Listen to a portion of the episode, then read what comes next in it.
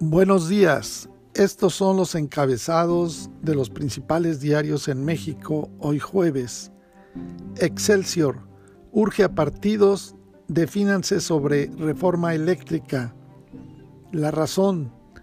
A su tiempo, PRI rechazará reforma. Hay compromisos firmados. PAN. Uno más uno. Rompe alianza PAN y PRD con PRI sobre reforma eléctrica. El Universal, bajo la lupa, contratos por 1.6 billones con reforma. Reforma, lubrican con bienestar maquinaria de Morena. La jornada, Alito, el PRI del lado de la gente en el tema eléctrico. Milenio, el cepillo dice que rechazó 4 millones de pesos para inculpar a El Gil y Abarca. El Heraldo va reforma judicial estado por estado.